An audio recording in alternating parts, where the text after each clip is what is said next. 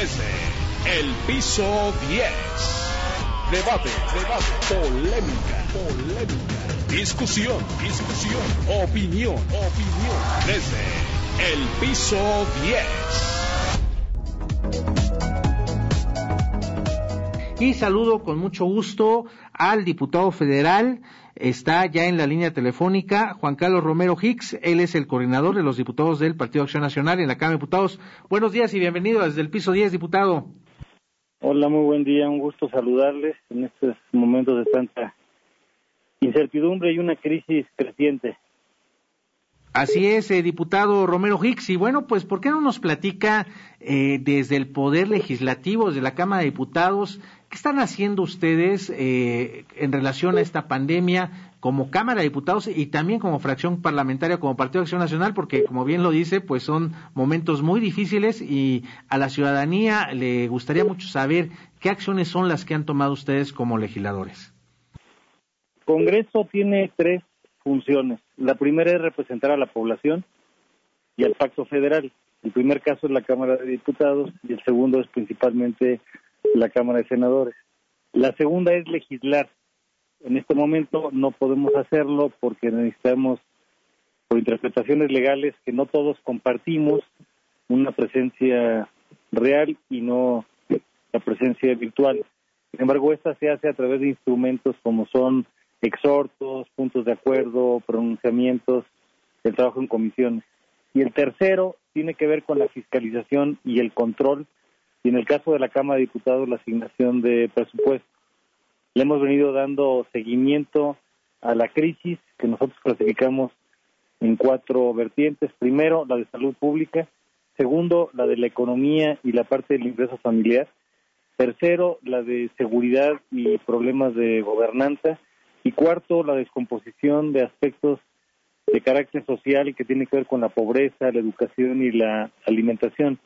En el caso de Acción Nacional, hemos introducido 94 instrumentos legislativos que tienen que ver con el coronavirus, con el COVID-19, y son pronunciamientos, instrumentos legales para que la autoridad, tanto municipal, estatal como federal, pueda tomar nota y pueda tener una mayor cantidad de acciones con sensibilidad, con diligencia y con eficacia.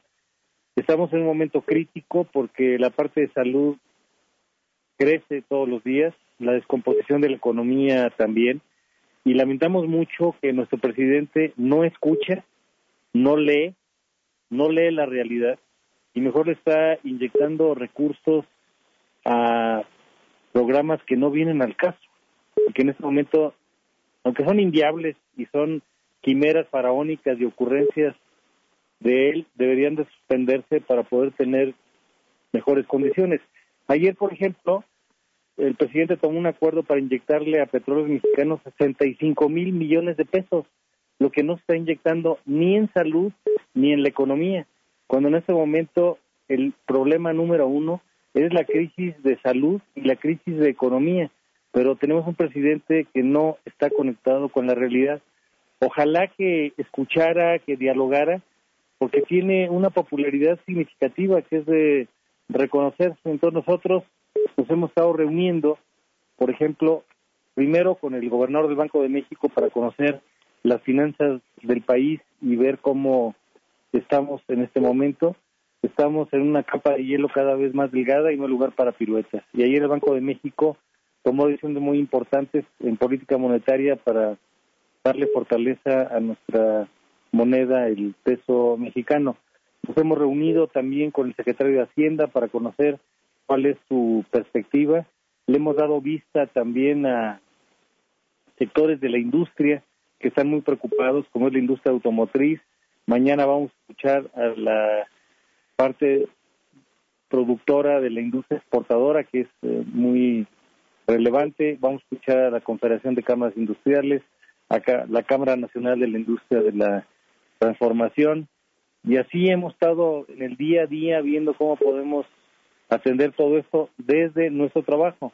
Más allá, cada uno representa un distrito, un territorio, y estamos haciendo gestorías de apoyos a la autoridad municipal a la autoridad estatal y sobre todo cerca de la población para ver cómo podemos mitigar las consecuencias de este momento inédito y tan lamentable. Está también en la línea el director del periódico La Prensa, Luis Carriles. Adelante, Luis, algo que le quieras preguntar al diputado Romero. Eh, don Juan Carlos, ¿cómo está, diputado? Bueno, buenos días. Oiga, nada más este, me gustaría oír su opinión sobre sobre el plan económico o más bien las las este, el austericidio eh, emitido por el gobierno federal. A mí me parece que salvo, salvo, su opinión, este, es lo más neoliberal que hemos escuchado, ¿no? La destrucción, eh, la, la, desaparición del gobierno, del Estado, de la economía y la destrucción de, de este, o más bien dejar al, libre, eh, a la libre destrucción las empresas en, en plena crisis. No sé, me gustaría escuchar tu opinión al respecto. Tenemos un presidente que desconoce de economía durante años, ni siquiera ha podido exhibir sus declaraciones personales de, Hacienda. No me gustan las clasificaciones de carácter económico, pero lo que nos dio como mensaje el domingo 5 de abril fue una desilusión y un desperdicio, porque ni es plan ni es rescate. Y estamos entre la ocurrencia y lo que la mañanera nos va diciendo de un día para otro. Tenemos circunstancias económicas sumamente graves, que son muy diferentes al momento en que se autorizó el presupuesto de egresos de la federación y que deberíamos de tomar en cuenta. Por ejemplo, al momento de aprobar el presupuesto de egresos se creía que iba a haber un crecimiento del 2%, pues ahora va a haber un, una tasa en contra entre 7 y 10%. Segundo indicador, el dólar está a 20 pesos, hoy está prácticamente a 25. El petróleo se presupuestó a 49 dólares por barril y el día de antier estuvo abajo de cero y ayer cerró en 7 dólares por barril. Y la producción de, petróleo se estimaba que estaría a 1.9 millones de barriles diarios, cuando en realidad nuestra industria petrolera está tecnológicamente gastada en un régimen laboral ya sumamente difícil de prosperar y entonces tenemos un escenario económico terrible y ayer el presidente saca de la manga una ocurrencia para inyectarle a petróleos mexicanos 65 mil millones de pesos, lo que no lo está inyectando ni al sector salud ni a la economía. Si, si te sirve de algo, 65 mil millones de pesos para Pemex, pues se los gasta en 15 minutos, ¿eh? tampoco crees que es demasiado. Es demasiado en términos de macroeconomía en, en, otras áreas, pero en Pemex es, es muy poquito, ¿eh? no, no es tanto. Para petróleos, pero pónganlo en salud y pónganlo en empleos, y ahí sí tiene la incidencia.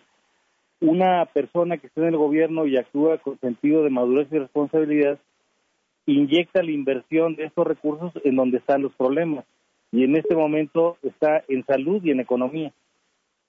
Diputado Romero Hicks, eh, como grupo parlamentario es, la segunda fuerza política en el país, el Partido Acción Nacional eh, tiene la presidencia ahorita en la Cámara de Diputados. ¿Han buscado al presidente para hacerle estos señalamientos? Eh, ¿Le han propuesto igualmente los gobernadores de Acción Nacional, el Poder Legislativo, eh, algo distinto a lo que estamos viendo y que estamos en una severa crisis y que no vemos por dónde salir? ¿Ustedes han platicado con él?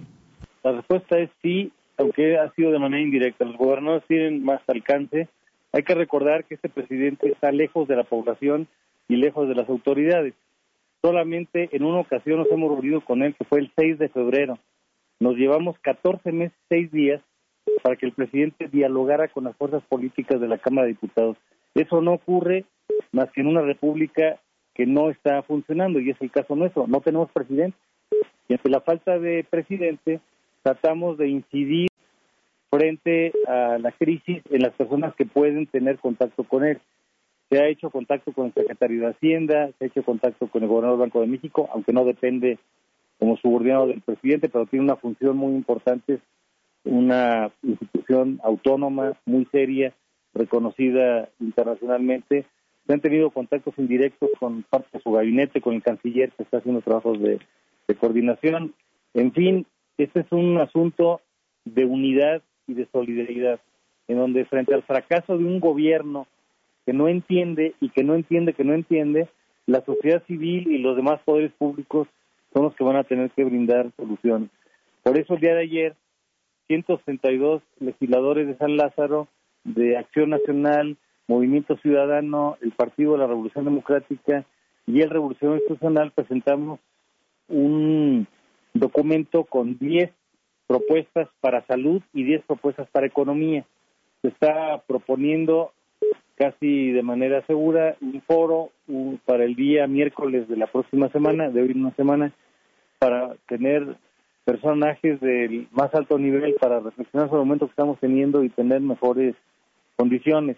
También, por ejemplo, nosotros estamos proyectando para el día de, mañana un, un, evento para garantizar el, el acceso a la, a, la información. Es un foro que será a las, a las, a las 11 de la mañana y su, su nombre es el derecho a la información en México frente al COVID-19, porque parte del problema que tenemos en este momento es la falta de información. Cuando el presidente habla, ¿quién le cree? Cada vez menos. Cuando el subsecretario que está usurpando las funciones de secretario de salud, este joven Hugo López Gatel Ramírez, habla ya en tantas contradicciones, empezamos a tener muchas dificultades porque hay subregistro en la información y estas crisis de, de todo tipo, cuando no tienen información, provocan más desconfianza. Luis Carriles. Pues eh, yo yo coincido plenamente. El tema es que no entiende, que no entiende y este y pues si ven al secretario de Hacienda, pues pregúntenle cómo le ha ido en las últimas semanas, porque está muy desaparecido. La verdad es que yo no lo no, no veo acciones de parte de Hacienda y no veo acciones por parte de, de, no sé, desde el gobierno. Yo sigo insistiendo. Parece que se insiste en destruir la planta productiva, pequeñas y medianas empresas requieren el apoyo porque son las en este momento las que generan empleo y son las que están más golpeadas por esta crisis. A mí, yo insisto, veo un, un desdén absolutamente neoliberal con, con, con esta desaparición del gobierno de la economía y, y este y justo al contrario como lo están haciendo todos y la justificación de que esta es una crisis del modelo neoliberal me parece que es absurda pero bueno qué se puede decir Diputado Romero Hicks, pues bueno, parece que como lo señala, eh, pues efectivamente habrá mucha labor y trabajo por delante, tanto de la oposición en este momento que es el Partido de Acción Nacional, como de la ciudadanía. Y pues también me, llamó mucho la atención y creo que es un buen ejemplo el llamado de unidad que hacen desde la Cámara de Diputados y que por fin eso lo agradecemos los ciudadanos se hayan puesto en algo de acuerdo, como fue en esta donación a la Universidad Nacional Autónoma de México de 125 millones de pesos para kits de protección a los médicos residentes. ¿Nos platica cómo fue este proceso, diputado, por favor? Sí, uno de los temas que no está siendo bien atendido es el de la la protección a todo el personal de salud que en primera línea y que son nuestros héroes y heroínas. Y la Cámara de Diputados, a través de su Junta de Coordinación Política, acordó un donativo de 125 millones de pesos a la Fundación UNAM. ¿Para qué va a servir? Para entregar 400 mil kits al personal de salud, como son los los pasantes que están haciendo el internado, los médicos que están haciendo las residencias para especialidad, médicos, enfermeras, camilleras, ingenieros que están viendo los temas de los aspiradores y todo el que esté expuesto a, a este tipo de circunstancias y, que son asuntos que lamentablemente el sector salud no venía atendiendo suficientemente en la, en la parte pública y se consideraron dos aspectos. Primero, ¿dónde está una gran necesidad que puede ser atendida es esta. Y segundo, a través de qué canal podríamos hacerlo para quitarle intereses de partido, ideología, protagonismos o cualquier consideración que, que raye en, en ocurrencias o en aprovechamientos inapropiados, porque nadie tiene derecho a medrar con, con la tragedia. Y así fue como se decidió, y ayer se le entregó al señor rector, al doctor Enrique Graue Díaz. Pues diputado, le queremos dar mucho las gracias y pues invitarlo cuando pasemos ya esta cuarentena aquí a la cabina de ABC Radio en Organización Electoral Mexicana para que pues eh, nos pueda eh, también eh, decir a los ciudadanos qué podemos esperar también de los de en este caso particular de la Cámara de Diputados de lo que ustedes estén haciendo porque sin duda será un año sumamente difícil y los que vienen entonces creo que hay una gran responsabilidad en la clase política de nuestro país y a veces sentimos los ciudadanos como que nos falta escuchar un poco más de sus propuestas diputado. Muchas gracias por la oportunidad. Son tiempos de unidad, de solidaridad, de altura de miras todos tenemos que cuidar la salud, el ámbito inmediato de la familia y la comunidad, estar resguardados y exigirle a los gobiernos que respondan, que lamentablemente en el caso de nuestro gobierno federal eh, su, su ineptitud y soberbia hasta ese momento lo ha impedido. Ojalá que nuestro presidente abra sus ojos y su entendimiento y crezca. Nos urge a todos. Gracias, gracias, diputado federal Juan Carlos Romero Hicks, coordinador de los diputados del Partido Acción Nacional en la Cámara de Diputados. el piso 10. Debate, debate, polémica, polémica, discusión, discusión, opinión, opinión. Desde el piso 10